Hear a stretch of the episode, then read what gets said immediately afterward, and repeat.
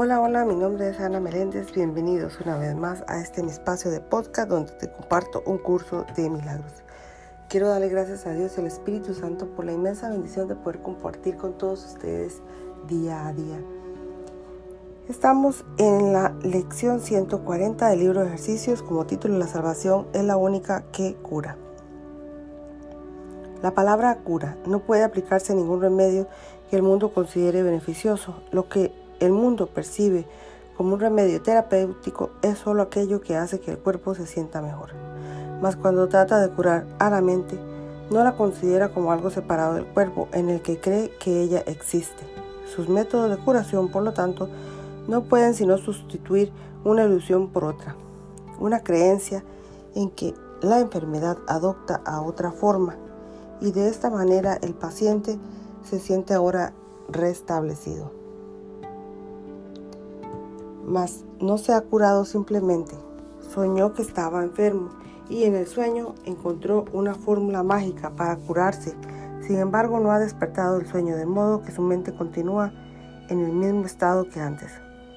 No ha visto la luz que lo podía despertar y poner fin a su sueño. ¿Qué importancia tiene que en realidad el contenido de un sueño? Pues o bien uno está dormido o bien despierto. En esto no hay términos medios. Los dulces sueños que el Espíritu Santo ofrece son diferentes a los del mundo donde lo único que uno puede hacer es soñar que está despierto. Los sueños que el perdón le permite percibir a la mente no inducen a la forma de sueño a fin de que el soñador pueda soñar otro sueño.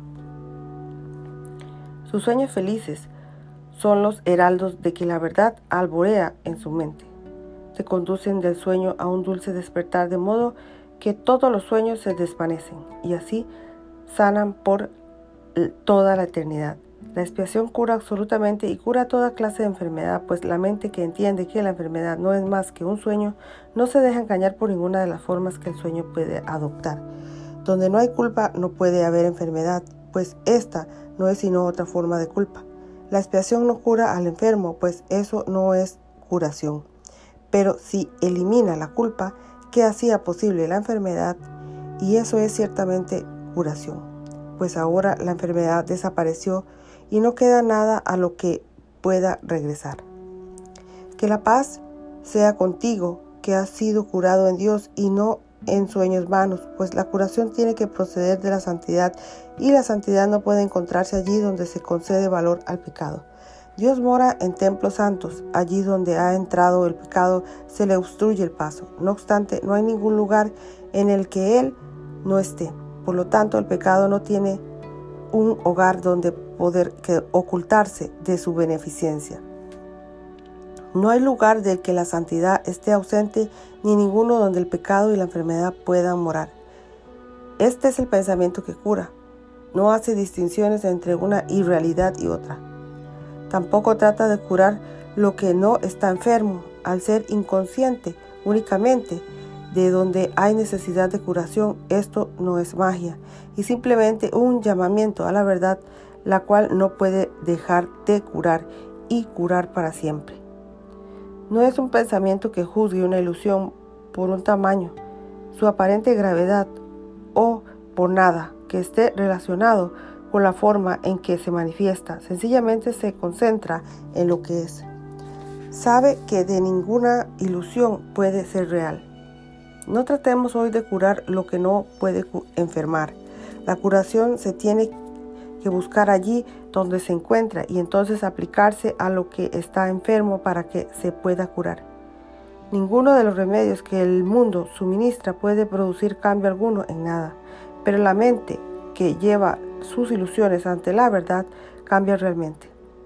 No hay otro cambio que este, pues ¿cómo puede una ilusión diferir de otra sino en atributos que no tienen sustancia, realidad, núcleo ni nada que sea verdaderamente diferente?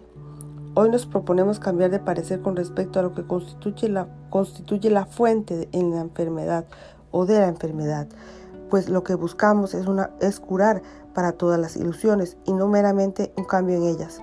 Hoy vamos a tratar de encontrar la fuente de la curación, la cual se encuentra en nuestras mentes, porque nuestro Padre la ubicó ahí para nosotros. está tan cerca de nosotros como nosotros mismos. Está tan cerca de nosotros como nuestros propios pensamientos, tan próxima que es imposible que la podamos perder de vista. Solo necesitamos buscarla y con toda seguridad la hallaremos. Hoy no nos daremos o no nos dejaremos engañar por lo que a nosotros nos parece que está enfermo e iremos más allá de las apariencias hasta llegar a la fuente de la curación de la que nada está exento. Tendremos éxito en la medida en que nos demos cuenta de que jamás se puede hacer una distinción válida entre lo que es falso y lo que es igualmente falso. En esto no hay grados ni ninguna creencia de que lo que no existe puede ser más cierto en algunas de sus formas que en otras. Todas las ilusiones son falsas y se pueden subsanar precisamente porque no son verdad. Así pues dejamos a un lado nuestros amuletos, nuestros talismanes y medicamentos, así como nuestras encantaciones y trucos mágicos de la clase que sean. Sencillamente permaneceremos en perfecta quietud a la escucha de la voz de la curación, la cual curará todos los males como si de uno se tratase, restaurando así la cordura del Hijo de Dios. Ninguna otra voz salvo esta puede curar.